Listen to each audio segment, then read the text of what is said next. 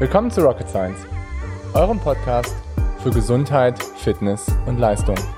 Mein Name ist Dr. Golo Röcken, ich bin Arzt und Coach. Und mein Name ist Dr. Leonie Konschalla, ich bin Ärztin und Wissenschaftlerin. In diesem Podcast wollen wir euch die neuesten wissenschaftlichen Erkenntnisse näher bringen und euch zeigen, dass die Verbesserung eurer Gesundheit und Leistung keine Raketenwissenschaft ist. Moin Leute und willkommen zu Rocket Science. Heute sprechen wir über die Gefahren des Ausdauersports, beziehungsweise es geht so ein bisschen, ich gebe so ein bisschen eine Einführung einfach in das Thema. Aufhänger des Ganzen ist die Frage, sind Athleten immer gesund? Oder vielleicht hindert die Gesundheit auch manchmal einige Athleten daran, wirklich so, ja, ihr Leistungsmaximum zu erreichen. Und müssen vielleicht auch einige Menschen sogar vorzeitig ihren Sport aufhören, weil irgendwie die Gesundheit versagt und sie deswegen letztendlich nicht mehr wirklich ja, ihre sportlichen Ziele erreichen können oder auch nicht mehr an ihre Leistungsfähigkeit anknüpfen. Aufhänger des Ganzen so ein bisschen ist, ähm, ich sag mal, eine Studie von 2016 von Phil Meftone und Paul Larson, die ich unglaublich gut finde. Ähm, und zwar heißt die Athletes Fit But Unhealthy. Und ihr könnt euch die Studie sehr, sehr gerne runterladen. Die gibt's bei Sports Medicine, die ist open. Also könnt ihr einfach herunterziehen. Und ähm, Meftone und Lawson ähm, besprechen da drin viele Faktoren, die sie bei Athleten feststellen, die dazu führen, dass sie langfristig ihre Gesundheit gefährden. Und dadurch, dass sie ihre Gesundheit gefährden, sie vor allen Dingen ihren Stoffwechsel vermindern und sie ihren Stoffwechsel herunterfahren beziehungsweise ihn nicht optimal entwickeln und sie dadurch einerseits natürlich krasse Einbußen haben auf ihre Performance, aber auch, und das ist natürlich viel dramatischer, Einbußen haben auch so auf ihre Gesundheit. Und da kann ich einfach auch viel, sage ich mal, einerseits zu sagen, weil ich es auch häufig bei Athleten erlebe, die sich auch so bei mir vorstellen, die mehrere kleine Wehwehchen haben, sei es irgendwie kleine Entzündungen, sei es irgendwie vielleicht auch schon so ein beginnendes, ähm, beginnende schlechte Stoffwechselsituation, die Fettoxidation ist so gut wie ausgesetzt und ähm, sei es vielleicht auch noch eine schlechte Ernährung dazu. Und alle diese Symptome führen dazu, dass man nicht mehr besser wird irgendwie mit seiner Leistungsfähigkeit und es eben zu einer Abnahme kommt, manchmal, oder man stagniert. Und was aber dann mit dazu kommt, ist eben, dass man sich einfach nicht mehr so richtig gut fühlt irgendwie in seinem Alltag und man auch das, so das Gefühl hat, dass immer mehr so kleine gesundheitliche Wehwehchen dazukommen. Und da einfach auch nochmal so eine, ich war total absolut ähnlichen Situation ähm, vor meinem ersten Ironman Hawaii, wo ich auch, ich sag mal, es maßlos übertrieben habe in sehr, sehr vielen Bereichen. Gerade was meine Strategie angeht, was meine Programmauswahl angeht, was mein Training angeht, was meine Ernährung angeht, was mein Mindset angeht, was einfach so viele Dinge angeht, dass letztendlich irgendwann dieses ganze System total gekippt ist. Und dieses ganze System aus sportlicher Leistungsfähigkeit gekippt ist dahin, dass ich mit meiner Gesundheit nicht mehr im Reinen war und dass es sogar dahin gekippt ist, dass ich anderthalb Jahre gar keinen Sport mehr machen konnte, zumindest keinen Leistungssport mehr. Und dass ich auch irgendwie gedacht habe, dass ich dahin nie mehr zurückkommen kann, was Leistungssport angeht. Und damals hatte ich, ähm, ich sag mal, eine V2 Max von irgendwie 65, 66, teilweise auch 70. Und ähm, habe gedacht, dass ich das halt noch weiter nach oben bringen muss, dass ich sehr, sehr hart trainieren muss, dass ich die Dinge irgendwie voranbringen muss ähm, mit maximalem zwanghaften Verhalten. Darauf kommen wir gleich noch ein bisschen zu sprechen. Und alle diese Strategien, die ich damals halt letztendlich irgendwie angewendet habe, waren halt irgendwie sehr, sehr zwanghaft und sehr, sehr gegen meinen Körper gerichtet. Und lange Rede, kurzer Sinn, hat das alles dazu geführt, dass ich meine Gesundheit krass reduziert habe und meine Leistungsfähigkeit damit dramatisch verschlechtert habe, anstatt sie irgendwie zu verbessern. Und wenn ich jetzt nochmal zurückblicken würde und würden sagen, irgendwie zu meinem damals irgendwie 22, 23, 24-jährigen Ich, würde ich definitiv sagen, ähm, mach es irgendwie mit ein bisschen mehr Leichtigkeit und ähm, arbeite mit deinem Körper zusammen, arbeite irgendwie an ganzheitlichen Faktoren, arbeite an deinem Training, an der Umsetzung, an deiner Ernährung, an deinem Umfeld, an deinem Mindset, an tausend verschiedenen Dingen, die dich als Menschen einfach weiterbringen und nicht nur zwanghaft an deinem Training und dass du es halt einfach irgendwie probierst, in deinen Alltag reinzupressen, egal wie viel Stress du hast, egal welche Begleitfaktoren es sonst noch gibt, egal ob du viel beschäftigt bist, egal ob du im Trainingslager bist, egal ob du Urlaub hast, egal ob es gerade Heiligabend ist, egal ob gerade der Familienurlaub ansteht, egal ob du gerade mit deiner Freundin im ähm, Urlaub bist, sondern zieh halt dein Training durch. Das war definitiv meine Einstellung zu der ganzen Sache. Und dann bin ich ausgebrannt. Und dann habe ich das alles sehr, sehr stark überarbeitet und überdacht. Und bin dann mit einer V2 Max von irgendwie 62, 63, die deutlich geringer ist und die aber vielleicht mein ganzes Vermögen habe ich einfach komplett anders aufgebaut und habe damit viel, viel bessere Resultate erreicht. Gerade natürlich irgendwie auch auf der Langstrecke. Und das war letztendlich das, was ich immer erreichen wollte. Okay, das war jetzt eine ganz schön lange Einführung, aber kommen wir mal zu den Big Five, also den fünf Dingen, die ich immer sehe, die gefährlich sind für Ausdauerathleten und die dazu führen, dass die Gesundheit in Mitleidenschaft gezogen werden kann.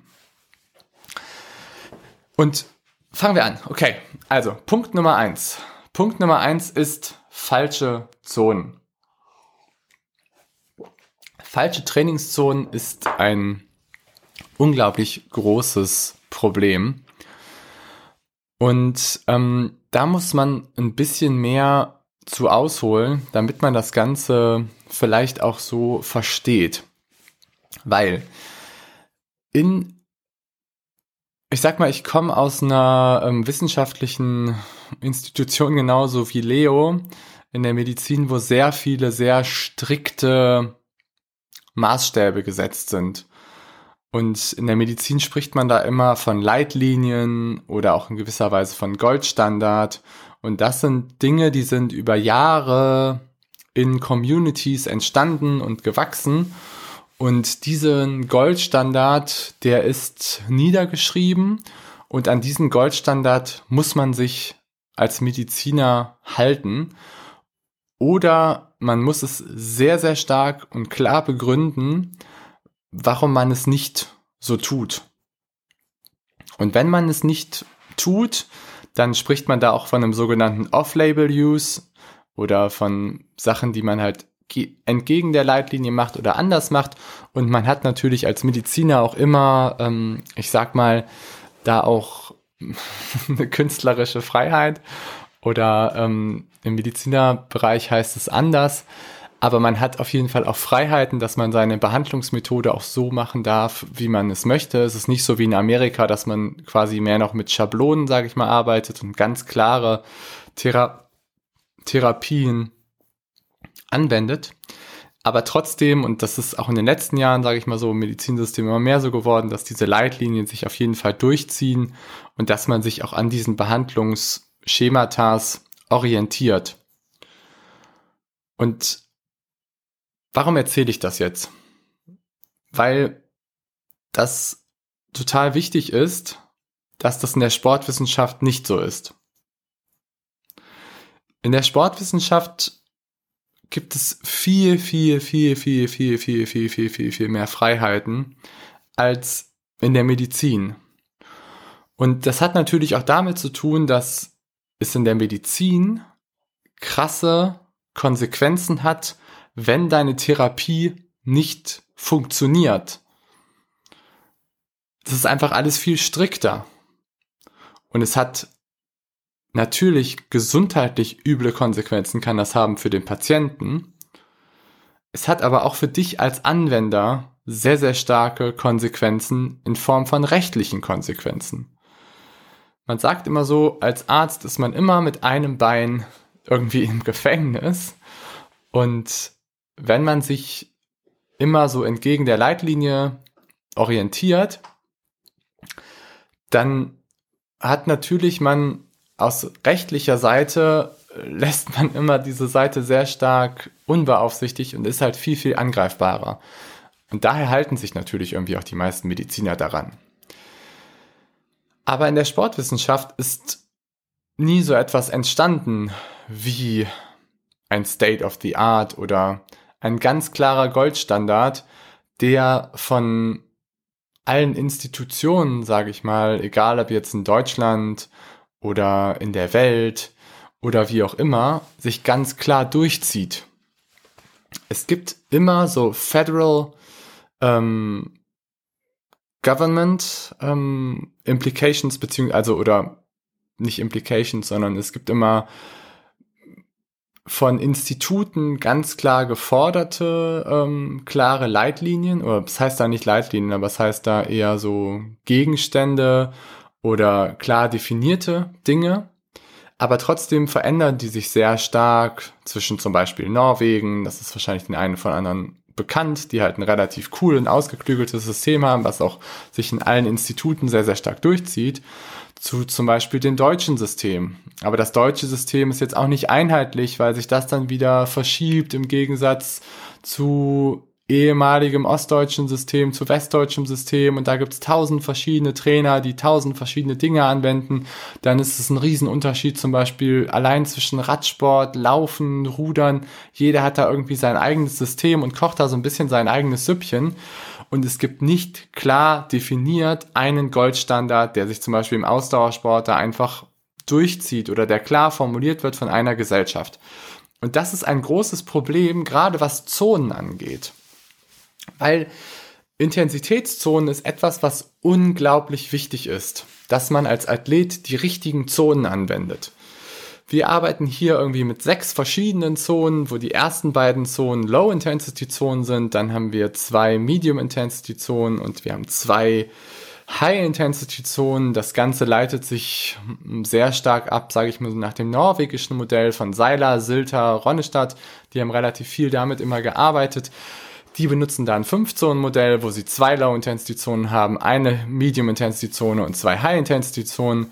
Ich finde aber es sinnvoll, auch nochmal diesen Medium-Intensity-Bereich so zu untergliedern in zwei. Trotzdem kann ich jetzt nicht sagen, dass es State of the Art oder Goldstandard ist, welche Zonen wir da benutzen. Aber ich habe einfach festgestellt, dass es unglaublich wichtig ist für Athleten, dass ihr letztendlich irgendwie eure Zonen kennt und vor allen Dingen für Anfänger unter euch, dass ihr einen Unterschied habt zwischen Low Intensity, zwischen Medium Intensity und High Intensity. Und je fortgeschrittener ihr seid, desto feiner und feinjustierter letztendlich irgendwie auch eure Zonen sind. Ihr könnt euch das so ein bisschen so vorstellen, wie ein Medikament, was ihr schluckt. Ihr nehmt ein Medikament, was ihr schluckt, mit einem ganz bestimmten Wirkstoff. Und dieser Wirkstoff soll ein spezifisches, einen spezifischen Prozess in euch anregen und soll bestimmt spezifische Sachen in euch auslösen.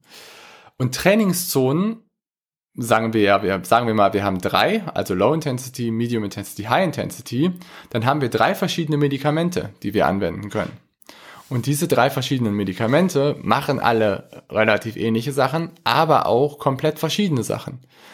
Und wie willst du als Athlet oder als Coach oder als dein Trainer, wie will er genau wissen, was quasi genau passiert, wenn du nicht in, wenn du keine genauen Zonen hast und wenn du dich da nicht ähm, an den richtigen Zonen orientierst. Du brauchst nicht unbedingt eine Leistungsdiagnostik, um deine richtigen Zonen zu bestimmen. Was auch schon meistens vollkommen ausreichend ist und womit auch die Norweger sehr viel arbeiten, ist der maximale Herzfrequenztest wo du sagst, okay, Low-Intensity-Bereich ist alles so bis 80, 81, 82, 83 Prozent, dann der Medium-Intensity-Bereich, es geht dann so Richtung 88, 89 Prozent maximale Herzfrequenz und dann der High-Intensity-Bereich ist irgendwie alles so ab 89, 90 Prozent und dann, wenn du V2 Max trainieren willst, bis 95 Prozent. Der maximale Bereich sollte eigentlich selten betreten werden. Genau, also du brauchst nicht unbedingt, sage ich mal, eine Leistungsdiagnostik. Du kannst es auch sehr, sehr gut damit abgreifen. Was ich aber nicht empfehlen würde, sind irgendwie so die klassischen FTP-Tests, weil die geben dir meistens nachher nicht so unbedingt eine ganz genaue Aussage über deine Zonen. Wobei das auch für einen Anfänger natürlich vollkommen in Ordnung ist. Aber trotzdem benutzt einfach gute Zonen und finde da auch für dich vor allen Dingen die richtigen Zonen, weil falsche Zonen sind wirklich etwas, was zu echt Problemen führt. Und es führt vor allen Dingen dazu, dass du dich dauerhaft in so einem, in so einer Scheinwahrheit bewegst, in der du nicht ganz genau weißt, wo du gerade unterwegs bist und in der du nicht ganz genau weißt, was du mit deinem Körper gerade an, was du bei deinem Körper gerade auslöst und das führt in den seltensten Fällen dazu, dass du erfolgreich bist. Und das führt eben in vielen Fällen auch dazu, dass du irgendwie ausbrennst und dass du auch daher dann vielleicht deine Gesundheit einfach auch gefährdest. Okay, Punkt Nummer eins. Punkt Nummer zwei ist Intensität.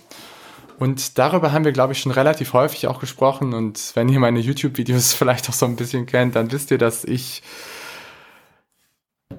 immer High-Intensity-Training als etwas sehr Positives sehe. Also es ist ein sehr wir wirkungsvolles, effektives Tool, das es aber viel zu viel und viel zu häufig benutzt wird und ähm, in viel zu extremen Varianten irgendwie auch benutzt wird und es immer so als die Schlüsseleinheit dargestellt ist. Und das führt dazu, dass sehr viele Athleten enorme Probleme bekommen. Und dass sehr viele Athleten einerseits orthopädische Probleme bekommen, andererseits aber auch metabolische Probleme, also ihren Stoffwechsel eher damit auch kaputt machen. Und sie dann, darüber sprechen wir auch dann nochmal in den nächsten Folgen vor allen Dingen, dass sie, dass man damit auch gesundheitlich, gerade wenn man ein älterer Athlet ist, auch Probleme gerade so was sein kardiovaskuläres System angeht, auslösen kann. Deswegen High Intensity. Wie viel solltest du davon einbauen, so in dein Training? Ne? Und da gibt's ja irgendwie auch relativ viele Guidelines. Vielleicht kennen die einen von anderen von euch so dieses typische 80-20-System, was irgendwie mega ausgelutscht von Seiler vor 2006 gab es, glaube ich, die Studie von Seiler und Kierland dazu. Ähm, habe ich meine Masterarbeit drüber geschrieben. Aber nichtsdestotrotz ist das System auf den Kopf gestellt worden, weil 8020, was Kierland und Seiler damals publiziert haben, bedeutete das. Es bedeutete, 80% der Sessions hatten als Ziel Ausrufezeichen als Ziel ein Low-Intensity-Training. 20% der Sessions hatten als Ziel ein High-Intensity-Training. Wie viel Volumen jetzt wirklich in, wirklich dann in Hit und Lit stattgefunden hat, das war in den ersten Studien total irrelevant. Die Studien sind so aufgezogen worden, dass man letztendlich ein Tagebuch geführt hat, in dem der Athlet nach jeder Session gesagt hat, okay, das war jetzt ein Low-Intensity-Training oder okay, das war jetzt ein High-Intensity-Training oder okay, das war jetzt ein Medium-Intensity-Training. Und es ist damals nicht wirklich viel aufgezeichnet worden, was Power angeht. Herzfrequenzdaten hatten sie auch. Und das war deutlich, deutlich weniger als das, was dann daraus gemacht worden ist, als mit 80-20. Wenn man es jetzt irgendwie wieder über das polarisierte Training, sage ich mal, sprechen. Ähm, und ich sage damit einfach nur, ich möchte jetzt nicht wieder, ich habe dazu schon einen Podcast gemacht und ihr könnt ihn super, super gerne da nochmal nachhören, wenn euch da nochmal irgendwie auch die Studien dazu nochmal mehr interessieren. Aber was ich da nochmal sagen will, ist, dass einfach viel zu viele Athleten probieren, mit High Intensity vor allen Dingen ihre V2 Max zu hebeln und dann nochmal einen Effekt darauf auszuüben und das richtig nach vorne zu bringen. Und gerade für Leute, die viel beschäftigt sind, die sehr gestresst sind, die mehrere Baustellen haben, an denen sie gleichzeitig arbeiten, kann dieses Vorgehen dramatisch sein. Ich gebe euch mal so ein typisches Beispiel einfach auch, ähm, was für, ich sag mal, was ich ganz häufig diesbezüglich einfach auch erlebe. Sagen wir, jemand ist, hat einen 50 oder 60 Stunden Job irgendwie im oberen Managementbereich und ist jemand, der ähm, eine Familie hat mit zwei Töchtern, ist jemand, der ähm, sowohl von seiner, von seinem Berufswegen her, als auch in seinem Sport immer irgendwie seine Ziele erreichen möchte, ist irgendwie so ein High Achiever, der Bock darauf hat, einfach immer an sich zu arbeiten und irgendwie generell vor, voranzukommen im Leben. Und er lernt dann irgendwie über die 80-20-Periodisierung oder er lernt irgendwie Hitblöcke kennen und baut die dann, sage ich mal so, in sein Training ein. Mit irgendwie drei, vier oder zwei, drei Hit-Sessions jede Woche auf dem Fahrrad, um seine V2 Max nach vorne zu bringen. Das führt dann aber ganz häufig dazu, dass dieser Lifestyle-Stress, den man nebenbei noch hat, mit dem sportlichen Stress unglaublich schnell die Kapazität, die man hat, Stress auszuhalten, übersteigt. Und dann stagniert man sehr, sehr stark zuerst in seinem Training oder es passiert gar nichts mehr. Und irgendwann bricht das Ganze dann total dramatisch zusammen. Und wenn das dann zusammenbricht, dann sieht das so aus, dass man keine Lust mehr hat auf Sport, dass man irgendwie alles nur noch so zwanghaft macht, sich irgendwie auf den Smart Trainer setzt, ähm, die Intervalle irgendwie drauf packt und eigentlich schon bei der Session merkt, okay, eigentlich funktioniert das eh heute nicht, ich erreiche die Werte schon wieder nicht, dann steigst du von dem Fahrrad, machst dich fertig, ähm, weil es irgendwie schon wieder nicht funktioniert und bei allen anderen funktioniert es doch so wunderbar. Auf Social Media, Media siehst du wieder irgendwie die ganzen Gesichter von ähm, anderen Leuten, die irgendwie ihre Hit-Challenge irgendwie gerade geschafft haben. Und du machst dich total fertig dafür, dass es einfach bei dir nicht funktioniert. Und dann irgendwann hörst du einfach mit dem Sport auf, weil du keinen Bock mehr darauf hast. Und das ist ja auch total verständlich. Du hast sehr wahrscheinlich durch diese Strategie dramatisch deine Sexualhormone zerstört, irgendwie fast wahrscheinlich fast alle irgendwie nicht nur deine Sexualhormone, dann wahrscheinlich auch noch deine Stresshormone runtergefahren. Du bist schon so kurz vom Übertraining oder du bist schon vehement im Übertraining. Wenn du Pech hast, hast du auch schon so irgendwie deine Schilddrüse so ein bisschen angeknackst und generell bist du total müde im Alltag und du kannst irgendwie auch nicht mehr in deinem Job richtig performen. Deine Familie weiß nicht mehr, was mit dir los ist. Und deine beiden Töchter sehen dich eigentlich nur noch, bevor du kurz auf den Smart Trainer hüpfst, um dann wieder dein Hit, deine Hit-Session durchzuführen und danach irgendwie wieder ins Bett zu fallen mit dem Gedanken, du hast wieder an dem Tag nichts geschafft. Und jetzt würden wahrscheinlich viele von, von, euch denken, ach Quatsch, sowas passiert nicht. Aber doch, sowas passiert häufiger, als man denkt.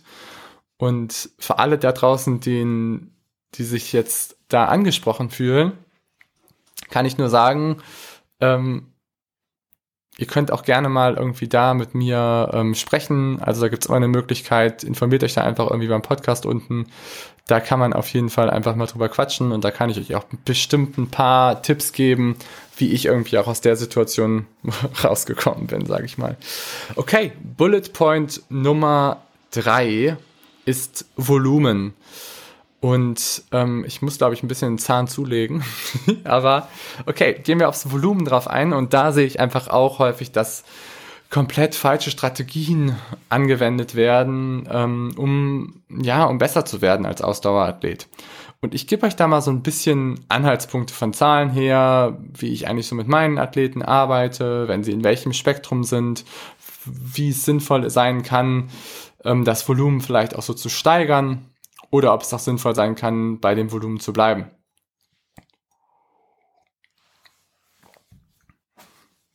Hier würde ich sagen, bist du Ausdaueranfänger, kommst du so mit vier bis sechs Stunden Training jede Woche sehr, sehr gut zurecht. Ich sag mal jetzt vor allen Dingen für Triathleten, für Radsportler, für Schwimmer ist es schon eher ein bisschen zu viel. Für Läufer ist es auch eher ein bisschen zu viel. Da würde ich eher so sagen drei, vier Stunden. Aber generell, wenn du Ausdaueranfänger bist und du bereitest dich irgendwie auf ein Ausdauer-Event vor oder du möchtest einfach deine, deine Leistungsfähigkeit verbessern, du möchtest deine Fitness verbessern, dann fang mal an so mit vier bis sechs Stunden. Bist du jetzt ein bisschen fortgeschrittener, ich sag mal so Intermediate-Athlet, das heißt, du gehst vielleicht irgendwie Richtung Triathlon, olympische Distanz, vielleicht auch mal Mitteldistanz. Oder du hast auch mal Lust irgendwie so leicht Richtung Marathon dich so zu orientieren. Oder du möchtest dich auf den Gran Fondo vorbereiten, dann sage ich mal so, sind diese sechs bis zehn Stunden Training jede Woche super gut und mega, mega ausreichend und damit kann man schon total, total viel bewegen ich sag mal vielleicht auch so unter für alle Ironman-Athleten unter euch, ich sag immer so 10 Stunden für 10.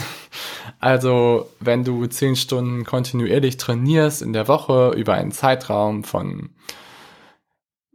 ja 40, 50 Wochen ähm, vor deinem Ironman, also wenn du Consistency is Key absolvierst und du absolvierst da gut deine 10 Stunden, dann hast du auf jeden Fall auch eine sehr, sehr gute Chance, unter 10 Stunden zu bleiben im Ironman. Gut, dann kommen jetzt wieder die interessanten ähm, Leute für euch und das sind so die fortgeschrittenen. Das sind so die sehr fortgeschrittenen Amateure. Das ist zwar auch so die Gruppe, wo ich mich jetzt mal so zu zählen würde, wo ich dann vielleicht auch so Stefan zu zählen würde. Lars ist dann schon irgendwie noch vielleicht noch mal eine Schippe mehr, obwohl er weniger trainiert. Ähm, Leonie ist auch eigentlich so in der Range, obwohl sie eigentlich auch als Profi startet. Aber ich sag mal so fortgeschrittene Athleten. Und da sage ich immer so 11 bis 15 Stunden ist ein sehr, sehr, sehr guter Durchschnittswert, um wirklich sehr weit nach vorne zu kommen, um auch sich für Hawaii zu qualifizieren, um vielleicht auch sogar im Amateurfeld ganz vorne zu landen, wenn du eine sehr gute Strategie fährst mit im Bereich von diesen Stunden, dann hast du kannst du unglaublich weit kommen als Ausdauerathlet und hast ein sehr sehr gutes Volumen, was du absolvieren kannst. Sind natürlich auch ist es immer auch abhängig von individuellen Dingen. Bist du jetzt jemand, der viel beschäftigt ist, bist du jemand, der in deinem Alltag sehr viel Stress hat, der viele verschiedene Baustellen hat, an denen er gleichzeitig arbeitet musst du tendenziell natürlich irgendwie eher ein bisschen weniger trainieren als jemand, der sehr viel Zeit hat und der sich das gut selber einteilen kann und der sehr gut organisiert ist und das einfach spielend leicht in seinen Alltag einbaut. Und da das Thema vielleicht auch nochmal so leicht, Leichtigkeit, es sollte sich für dich immer so anfühlen, dass du eigentlich nochmal eine Schippe drauflegen kannst als Athlet. Sei es bei deinen Wochenstunden, sei es aber auch so ein bisschen bei deinen Sessions. Also wenn du jetzt eine hm, Hit-Key-Session absolvierst und du denkst danach, du fällst tot vom Fahrrad, dann kann ich dir als Coach sagen, Ziel verfehlt. Das Ziel ist nicht, sich mit Sessions ins Auszuschießen. Und das Ziel ist nicht, sich maximal zu belasten, sondern das Ziel ist, smart nach vorne zu kommen. Okay, und dann haben wir natürlich noch irgendwie so die letzte Kategorie und das ist so der professionelle Athlet. Und da würde ich sagen, so ab 16 bis 25 Stunden irgendwie ist realistisch.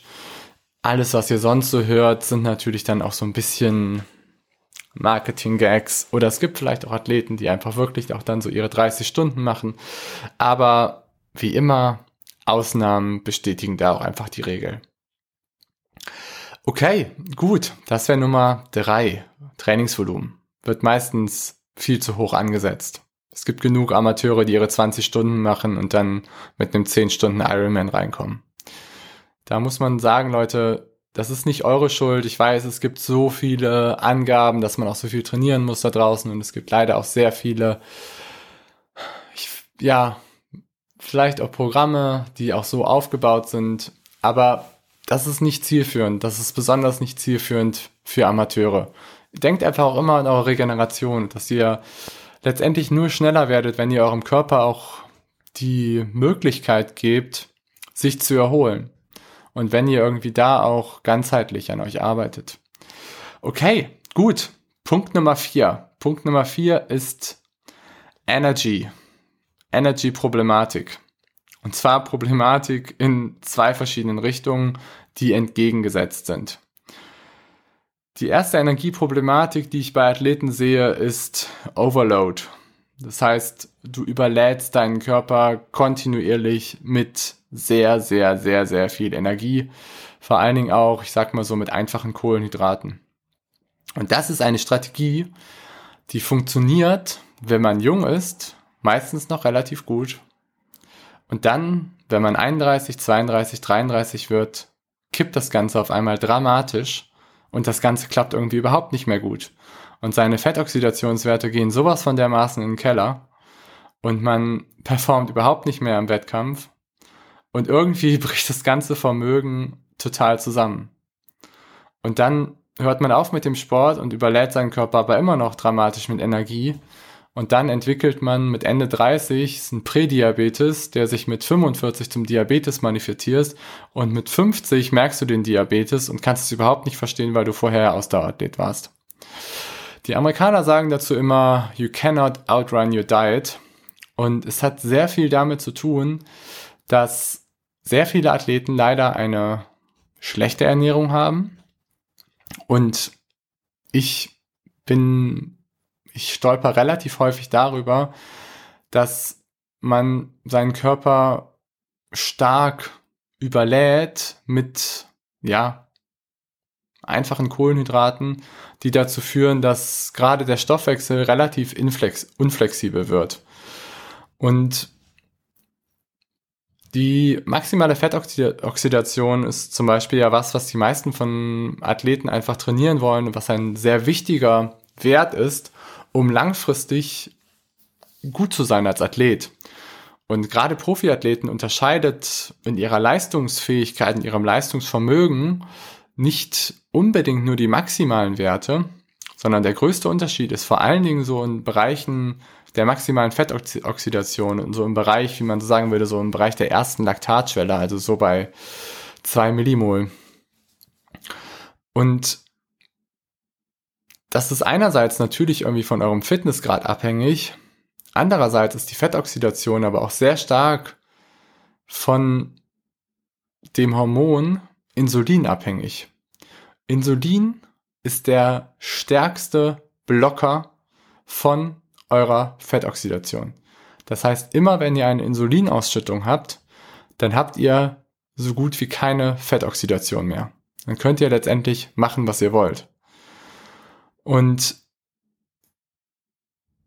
was bei vielen Athleten passiert, wenn sie sich dauerhaft mit einfachen Kohlenhydraten überladen, Insulin ist das Hormon, was dafür sorgt, dass Energie in unsere Zellen kommt und dass wenn wir zum Beispiel einen höheren, wenn wir jetzt viel Zucker in unserem, in unserem ähm, in unserem Blut haben, dann sorgt Insulin dafür, dass es letztendlich aufgenommen wird von den Zellen, von den Muskelzellen, dass es eingespeichert wird. Wenn man aber dauerhaft so eine Überladung hat, äh, mit Energie, mit Overload, sage ich mal, hat, dann funktioniert irgendwann das Hormon Insulin nicht mehr. Man spricht dann davon, dass die Insulinsensitivität abnimmt. Und wenn diese Insulinsensitivität abnimmt, dann leidet darunter auch immer automatisch die Fettoxidation. Weil du letztendlich mehr Insulin brauchst, um Energie in die Zelle zu speichern. Und wenn du mehr Insulin brauchst, dann hast du einfach weniger Fettoxidation. Das passiert einfach ganz automatisch. Und daher ist Punkt Nummer 4 oder 4a ist Energy Overload. Da könnt ihr euch gerne auch nochmal einen Podcast-Titel zu anhören, zu Insulin. Googelt es einfach nochmal, war irgendwie eines der mittleren Themen und da findet ihr einfach nochmal ein paar Tipps und Tricks, wie ihr das vielleicht auch bei euch verbessern könnt. Okay, und Punkt Nummer 4b ist Energy Depletion oder Entleerung, also genau der umgekehrte Weg. Und das ist letztendlich, dass viele Athleten probieren, auch vielleicht Sachen nüchtern durchzuführen, was prinzipiell eigentlich auch eine ganz gute Idee ist, weil es viele molekulare Mechanismen gibt, die sich wohl verbessern, wenn man mit relativ leeren Energiespeichern oder nüchtern, sage ich mal, Dinge durchführt. Man muss damit aber sehr stark aufpassen, weil es auch da wieder, ich sag mal, so einen Sweet Spot gibt oder etwas gibt, wo da noch die Anpassungen optimal sind. Und wenn man darüber hinausgeht und das vielleicht auch in extenso betreibt und zu viel macht das Ganze und eben auch zu lange und zu weit in seinen Energiespeichern in ein Defizit kommt, dann betreibt man Raubklau an seinem Körper. Und dieser Raubklau geht einerseits damit einher, dass man auch wieder einen negativen Effekt hat auf seine Hormone, dass man einen negativen Effekt hat auf seine gesamten Trainingsanpassungen, dass man einen negativen Effekt hat auch auf seinen Knochenstoffwechsel. Und diese Dinge führen alle dazu, dass du langfristig oder dass die Menschen, die es machen, langfristig ihre Gesundheit damit gefährden. Und wenn du deine Gesundheit gefährdest, dann kannst du langfristig auch nicht leistungsfähig sein. Wenn du da noch mehr zu wissen willst, dann hör dir da auch nochmal das Thema Red S an, weil da gehen wir auch nochmal so ein bisschen mehr in das Thema ein, so Energy Depletion. Was ich dir da auf jeden Fall als Praxistipp, sage ich mal so, mitgeben kann, ist, dass ich im Laufen, ich sagen würde, also nichts länger als eine Stunde zu machen, nüchtern. Ich sag, würde mal eher sagen, gerade so beim Anfänger eher auch nur 30 Minuten, vielleicht mal 45 Minuten. Und auf dem Fahrrad, sage ich mal so, alles bis 70, 80 Minuten ist da auch noch in Ordnung. Und was wichtig ist, dass du wirklich da auch in den richtigen Intensitätszonen unterwegs bist. Und da bewegst du dich bitteschön in Zone 1 und maximal so ein kleines bisschen mal Zone 2. Also alles wirklich Low Intensity und eher auch im, hm, sage ich mal, lockeren Low Intensity Bereich und vielleicht ein bisschen noch was so im moderaten Low Intensity Bereich. Aber wie gesagt, man kann das einbauen, ja auch ein bisschen nüchtern machen, solche Sachen, aber passt damit einfach auf, seht das Ganze eher als langfristiges Ding und nicht, dass ihr irgendwie jetzt anfangt, drei, vier, fünf Mal nüchtern zu trainieren. Ich weiß auch hier wieder, es gibt Athleten, bei denen funktioniert das wunderbar. Und da kann ich auch wieder nur sagen, sagen Ausnahmen bestätigen die Regel. Ich habe diesbezüglich auch mein Keto-Experiment mal gemacht, wo ich ähm, sehr, sehr stark auch in nüchterne Prozesse reingegangen bin, wo ich auch mal teilweise anderthalb Tage gar nichts gegessen habe und einfach weiter trainiert habe.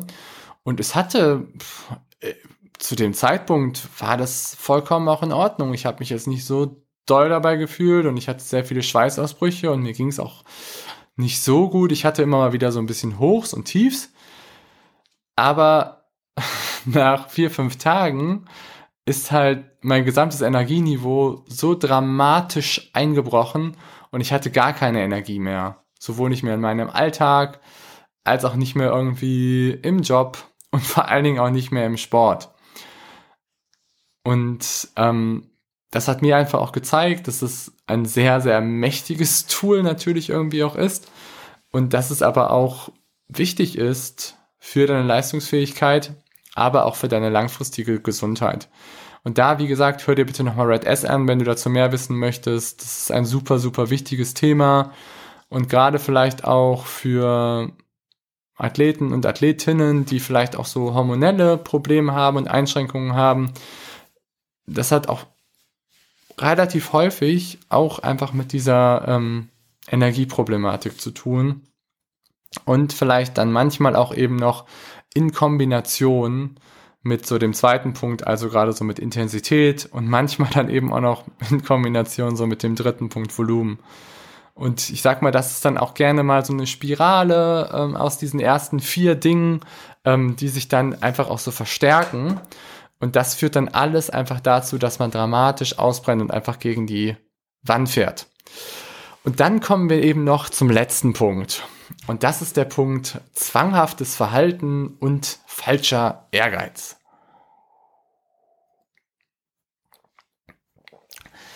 Wer kennt es nicht?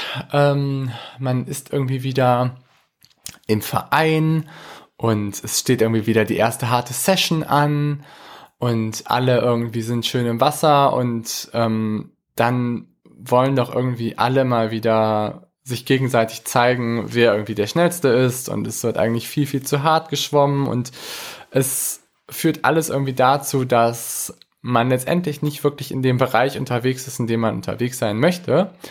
Und ähm, für eine Session ist sowas vollkommen in Ordnung.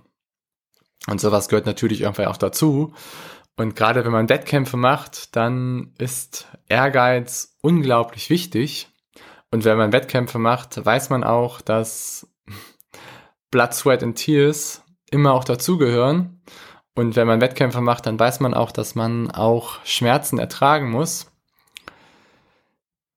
Trotzdem ist Wettkampf nicht Training, beziehungsweise Training nicht Wettkampf. Und dauerhaftes, zwanghaftes Verlangen und auch irgendwie falscher Ehrgeiz führt einfach dazu, dass du nicht mit dir zusammenarbeitest, sondern dass du gegen dich arbeitest und dass du Dinge meist sehr kurzfristig siehst. Und ich will jetzt nicht wieder in meine Story eintauchen, weil ich das schon so oft erzählt habe, aber das war definitiv auch bei mir damals der größte Treiber, warum ich so dramatisch ausgebrannt bin. Und ich kann nur sagen, dass ich sag mal, es ist ja gut, dass man einen Ehrgeiz hat und es ist gut, dass man auch ähm, Bock hat, an sich zu arbeiten und sein Potenzial zu entwickeln und Lust darauf hat, irgendwie auf das nächste Level zu kommen. Das sollte aber nicht dazu führen, dass du Dinge zwanghaft durchführst. Und zwanghaftes Verhalten bedeutet einfach nur, dass du eigentlich merkst, dass irgendwas nicht mehr so richtig stimmt. Dass du dich nicht mehr verbesserst im Training, dass dir die Hit-Sessions immer schwerer fallen, dass du das Gefühl hast, immer mehr die Lust zu verlieren, dass du vielleicht auch schlecht schläfst und du auch irgendwie von deinem Ernährungsverhalten her sich irgendwie auch gewisse Dinge ändern und du meistens auch so was Gemüt und solche Dinge angehst, du deutliche Stimmungsschwankungen hast und du das Ganze aber komplett überspielst mit diesem zwanghaften Verhalten und mit diesem No Pain, No Gain. Ich muss es so machen, es geht nicht anders, das ist der einzige Weg, das ist das, wie es immer funktioniert hat und das ist das, was mir überall suggeriert wird. Damit arbeitest du aber nicht wirklich an dir, sondern du arbeitest gerade langfristig betrachtet gegen dich. Und wenn du dieses zwanghafte Verhalten hast, dann funktioniert das meistens wunderbar für, wunderbar, für drei, vier, fünf Monate. Es ist super fein. Du verbesserst dich und es wird alles toll. Meistens verbesserst du dich so für zwei, drei Monate, dann stagnierst du dramatisch, dann bleibst du dramatisch auf diesem Punkt hängen und dann fällt es einfach wieder total zusammen. Und dann musst du meistens ein oder zwei Monate pausieren, bevor sich dieser ganze Zyklus wiederholt. Und das ist dann für dich deine Vorstellung von Leistungsfähigkeit. Das ist aber nicht richtig. Und das funktioniert auch nicht. Und so wirst du auch nie wirklich dein wahres Level erreichen. Und so wirst du nie auch an den Punkt kommen, dass du auch eine gute Konsistenz an den Tag legen kannst. Und dass du vor allen Dingen auch Bock hast auf die Wettkämpfe. Weil selbst wenn du dieses zwanghafte Verlangen durchführst und selbst wenn du dieses zwanghafte Verlangen schaffst bis zwei Wochen vor deinem Ironman und dann in die Taper-Phase gehst, dann kann ich dir versprechen, wirst du keinen guten Wettkampf haben. Weil im Wettkampf wirst du dauerhaft denken, ich bin einfach nur verdammt müde. Und eigentlich habe ich gar keinen Bock mehr auf das ganze Ding. Weil der Wettkampf ist das, was richtig weh tut. Der Wettkampf ist das, wo du letztendlich auch diese mentale Energie brauchst und diese mentalen Ressourcen. Und wenn du dauerhaft mit super starkem Verlangen dein Leben da bestreitest und wenn du da auch dein Training so immer durchziehst, dann wird es einfach dazu führen, dass du im Wettkampf nicht performen kannst.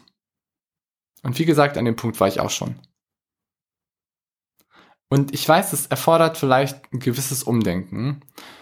Und das ist für manche jetzt auch komisch vorkommt, weil sie das einfach auch immer so kennen und es natürlich auch überall so dargestellt wird, dass man einfach mit, äh, ja, sehr viel Zwang das Ganze durchführen muss.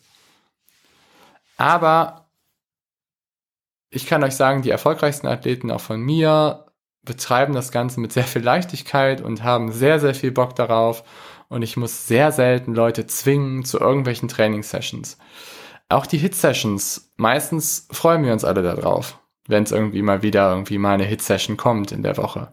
Dass man einfach denkt, okay, ja, jetzt geht's einfach mal wieder richtig los und geil, jetzt wird's cool. Und klar, man ist dann trotzdem aufgeregt, auch vor den Wettkämpfen und man auch, ist auch trotzdem aufgeregt vor einem Test. Aber wenn man erstmal dabei ist, hat man auch noch irgendwie Bock. Und hat man dann auch irgendwie so diese gewisse Aggressivität, die man natürlich auch braucht im Wettkampf oder beim Test oder bei harten Sessions, um das Ganze gut durchzuziehen.